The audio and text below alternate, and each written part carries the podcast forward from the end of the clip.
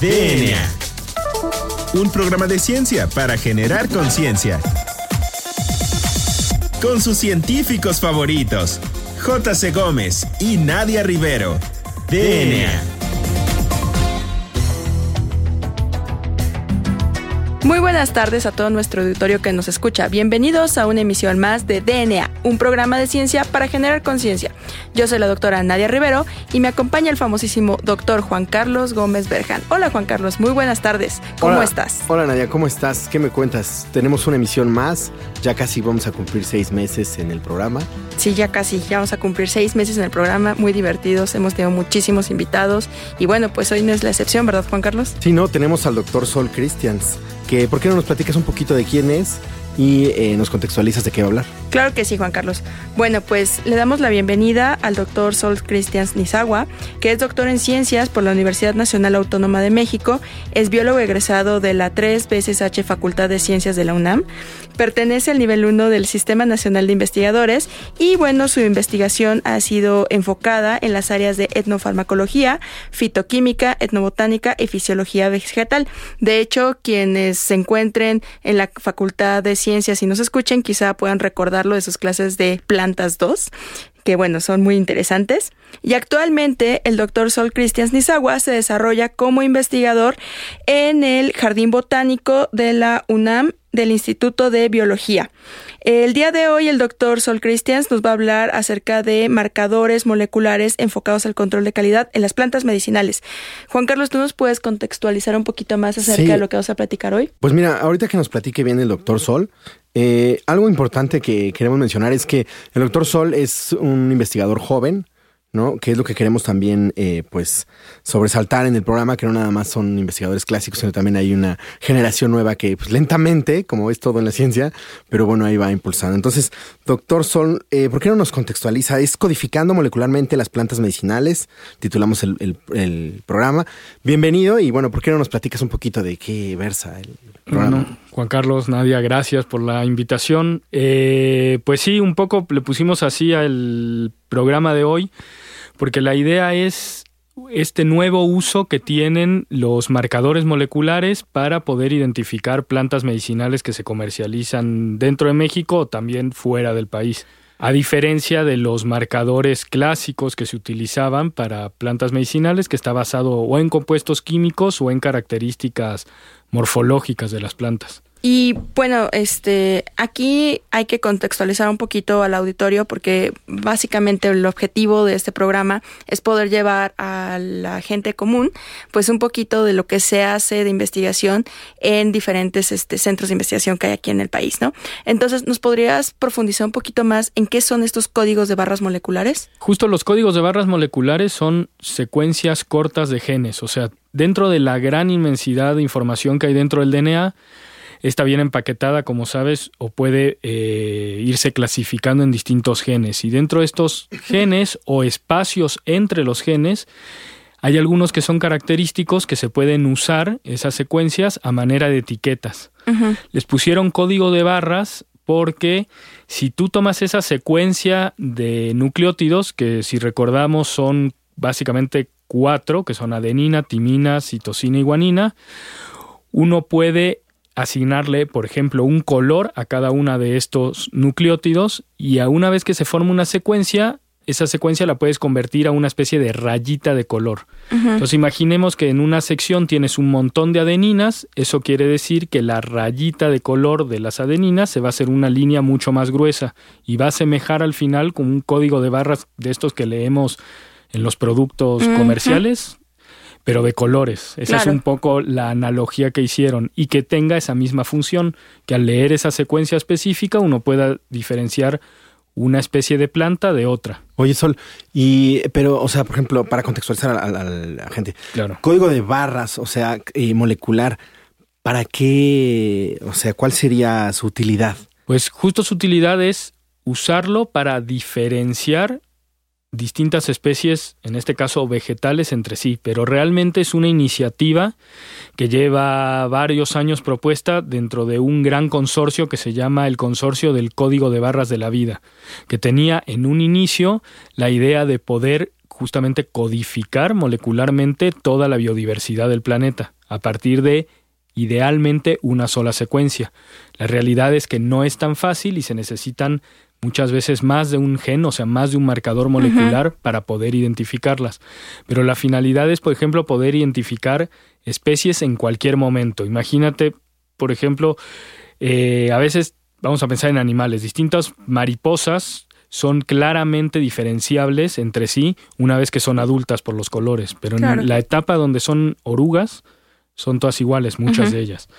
Pero el DNA de ellas siempre va a ser el DNA de esa especie, no importa cómo se vea morfológicamente en ese momento. Entonces uno puede, a partir de estos códigos de barras moleculares, diferenciar toda esa diversidad, por ejemplo, de mariposas, no importando en qué momento se analice el individuo. Puede ser en momento de oruga y te puede servir para diferenciarlo. Con las plantas pasa algo similar. Muchas plantas se utilizan en estados no reproductivos, cuando no hay estructuras reproductivas recordemos que son las flores las que permiten la rápida identificación de las plantas. Entonces tú puedes identificar plantas en estados juveniles, pero también puedes, en el caso de las plantas medicinales que muchas veces se comercializan molidas o trituradas, tú puedes tomar un fragmento de tejido, extraer DNA de ahí y saber qué planta es a partir de su código de barras molecular. ¿Y por qué, eh, o bueno, más enfocado, por qué este marcador y no no sé, a lo mejor una proteína o a lo mejor con los botánicos que las identifican. ¿Por qué irse al marcador, digo, aparte de la, parte que nos explicaste ya? Pues eh, es sobre todo porque en el mercado de... Eh, eh, esto, esto, toma mucho peso en el mercado, en el mercadeo, perdón, de las plantas medicinales actual. Mm. ¿Por qué? Porque el material vegetal que se vende no siempre se vende en la forma, como les decía, que un botánico puede identificarlo o requiere identificarlo. O sea, podrían estar vendiendo algo que está adulterado. Eso, esa es la gran problemática justamente y la utilidad de eh, estos marcadores. El mercado de plantas medicinales está lleno, como dices, de adulteraciones o inclusive de sustituciones. El mm. típico que te venden gato por liebre, como se dice, pues con las plantas y sobre todo las medicinales sucede mucho. Claro. Entonces, esta es una herramienta más que realmente no viene a sustituir a los otros marcadores que mencionabas. O sea, pueden seguirse utilizando los marcadores químicos que, que, son pues el estándar dorado de la identificación de plantas medicinales.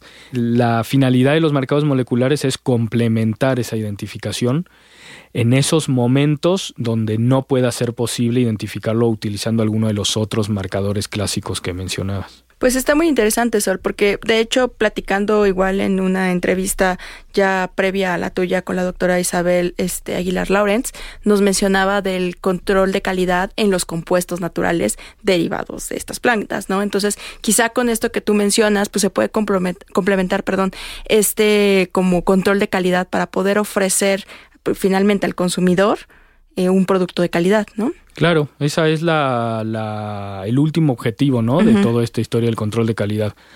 Además, lo que sucede a veces con los marcadores químicos es que ustedes recuerden que no siempre ese marcador químico tiene que ser el compuesto activo. Muchas veces es un compuesto que le da identidad. Y mm. muchas veces en las plantas, según la época donde se colecta, el lugar donde se sembró o las condiciones de almacenaje, inclusive esos compuestos marcadores químicos pueden variar o directamente no aparecer y no por ello deja de ser la especie que sí tiene una propiedad terapéutica. En cambio, el DNA es el DNA siempre, no importa en qué momento de la planta, no importa en dónde la colectes, no importa si es cultivado silvestre, el DNA es el DNA. O sea que siempre vas a poder identificarlas con estos herramientas. y eh, bueno, ¿esto es a nivel industrial? O sea, ¿tú lo ves a nivel industrial? O, eh, o se ve como para el uso de, o sea, vamos, si yo voy al pasaje de la catedral a comprar este plantas, esas plantas pasaron por un proceso o cuál sería como la aplicación. Eh, mira, realmente, o sea, los dos ejemplos, ¿no? Que estábamos pensando, los dos o los varios mercados famosos que tenemos en la Ciudad de México donde venden plantas medicinales, es muy probablemente que el material vegetal no haya pasado por un por ningún control de calidad. Y es muy probable que inclusive en esos lugares hasta el almacenaje no sea el correcto. Pero esto está realmente más pensado para aquellos, para aquel material vegetal que va a ser destinado a convertirse en un remedio o medicamento herbolario. De hecho, ahora que lo mencionas, es interesante que en la farmacopea británica es la primera que ya incluye en alguna de las monografías marcadores moleculares como una prueba alternativa para identificar las plantas. Y, y, bueno, aquí en México, ¿cómo estamos en ese sentido? Buena pregunta. pues eh, bueno, como ustedes sabrán y seguro muchos de los invitados con los que ya han platicado les han contado, eh, nosotros aquí tenemos la farmacopea herbolaria de los Estados Unidos mexicanos. Y es el documento que sirve de o sienta las bases para la, eh, el control de calidad de las plantas medicinales que se comercializan en México bajo estas dos figuras de remedios y medicamentos herbolarios. La realidad es que aún se siguen en este momento utilizando los marcadores clásicos y eh, de hecho todavía faltan muchas plantas medicinales mexicanas de ser integradas a estos documentos. pues muy interesante, Sol. ¿Por qué no vamos a un corte y seguimos hablando de plantas medicinales y marcadores moleculares? Regresamos.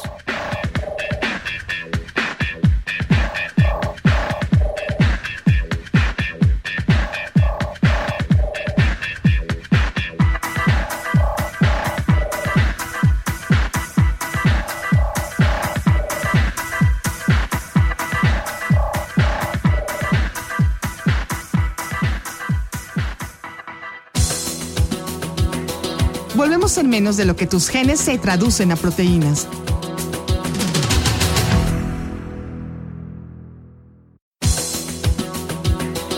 Ya recargamos ATP. Continuamos.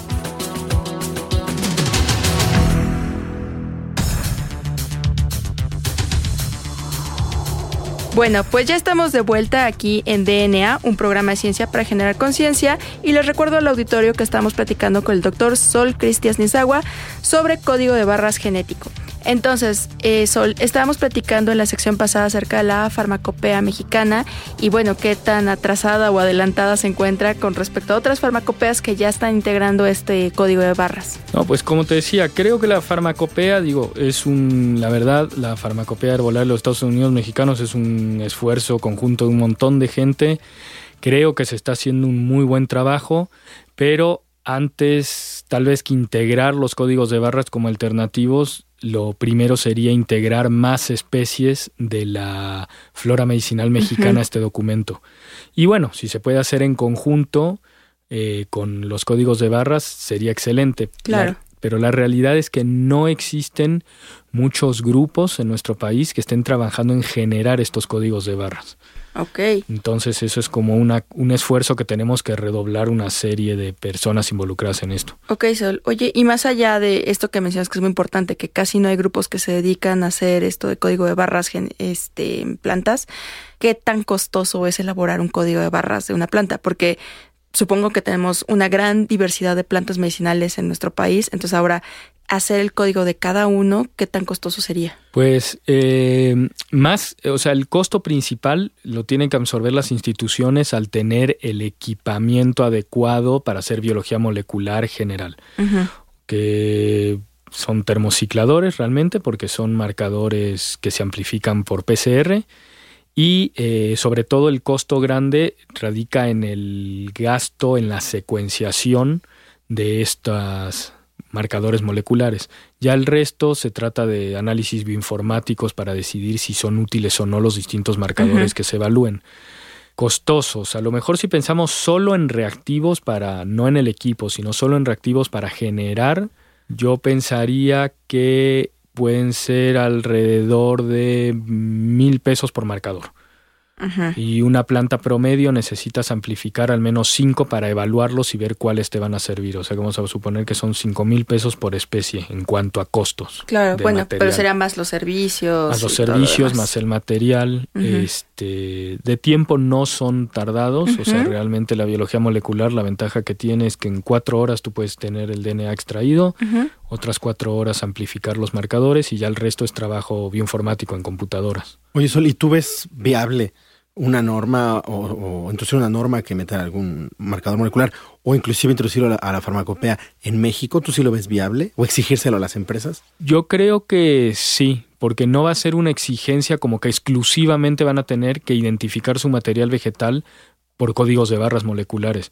Yo creo que tiene que ser una, un análisis complementario. Entonces, así como las empresas cuando quieren vender un medicamento remedio herbolario tienen que comprobar bajo los estándares de farmacopea herbolaria, ya sea por cromatografía en capa delgada o por cromatografía de líquidos, si tienen o no los compuestos que caracterizan ese material vegetal del, del que están partiendo para sus productos, perfectamente también podrían elegir hacer este análisis de código de barras para identificar de la misma manera sus productos. Creo que son pruebas complementarias, entonces sí podría ser un buen paso que en farmacopea herbolaria fuera el primer lugar donde empezara a hablarse y aparecer este análisis como un análisis alternativo.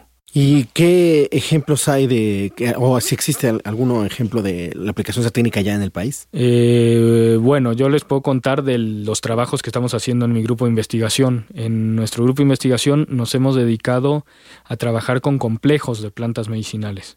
Nosotros les llamamos complejos de plantas medicinales a una serie de especies vegetales que tienen un mismo nombre común, tienen generalmente un mismo uso y tienen alguna característica organoléptica que las una. Por ejemplo, el complejo de los oréganos. Mm. Hay muchísimas plantas en México que se les denomina oréganos. De hecho, el orégano que usamos comúnmente en el pozole no tiene nada que ver con el orégano europeo, no es ni siquiera la misma familia botánica. Mm. Sin embargo, es el orégano porque huele a orégano, eso es lo que lo nuclea. Y de hecho, popularmente tiene también eh, aplicaciones en la terapéutica para enfermedades del tracto digestivo o respiratorias. Entonces, lo que estamos haciendo ahora es trabajar justamente con esos grupos de especies que reciben un mismo nombre, porque justo entre ellas vale la pena diferenciarlas.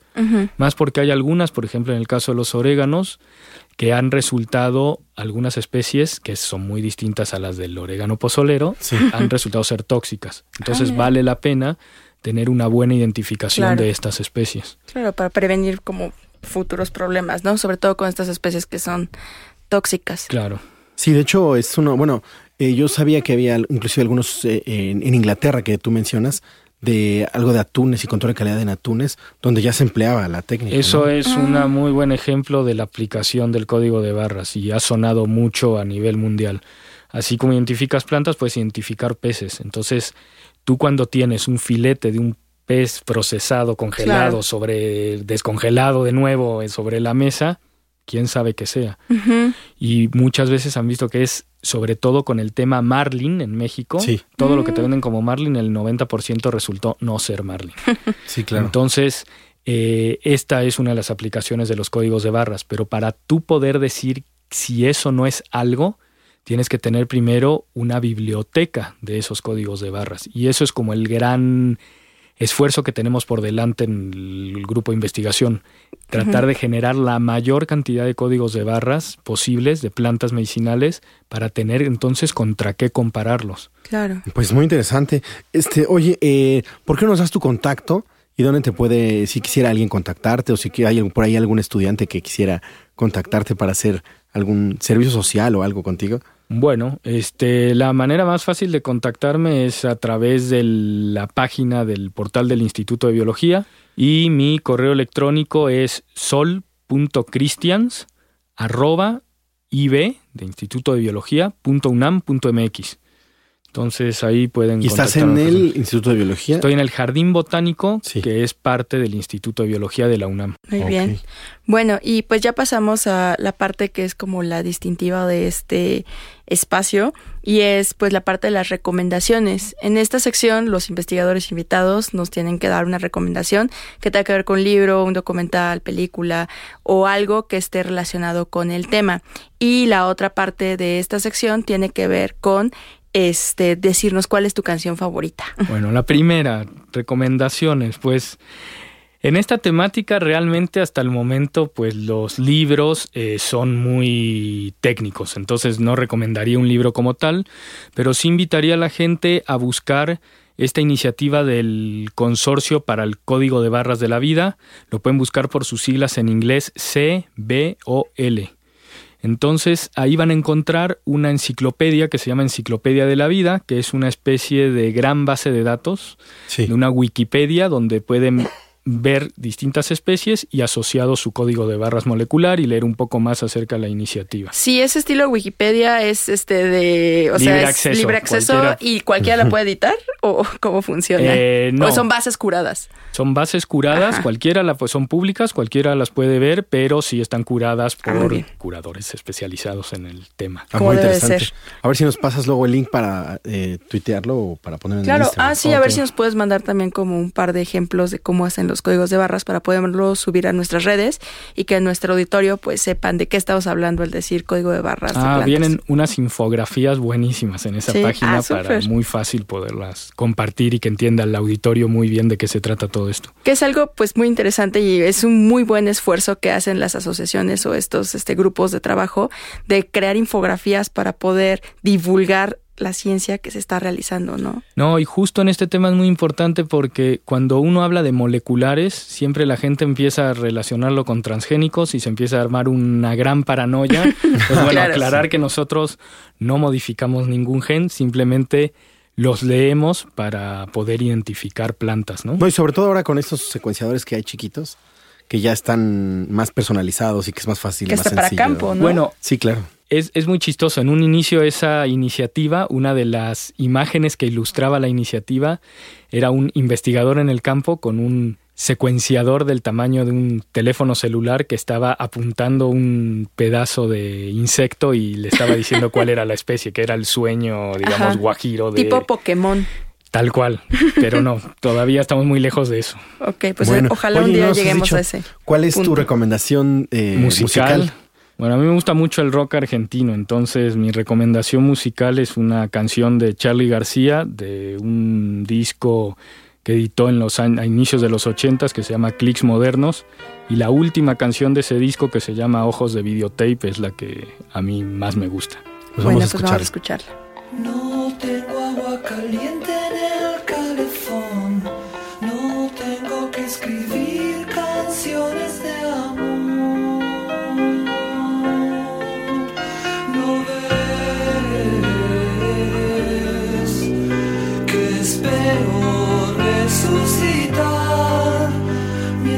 miras esos ojos de videotape. Ya llega aquel examen del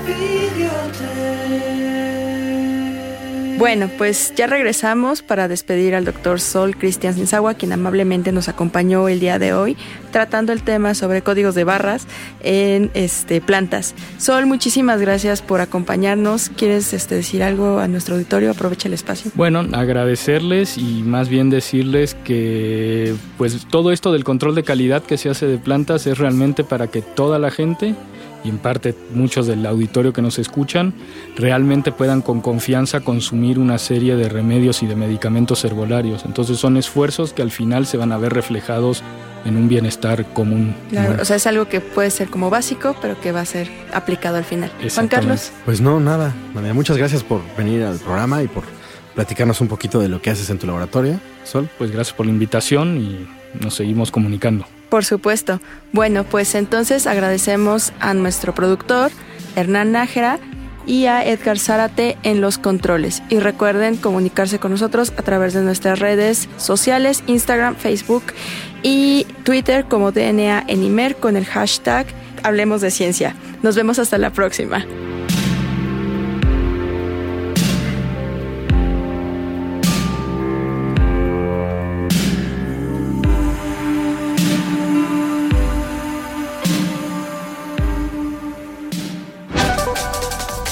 DNA. La materia no se crea ni se destruye, solo se transforma. Nos vemos en el próximo programa de DNA, un programa de ciencia para generar conciencia.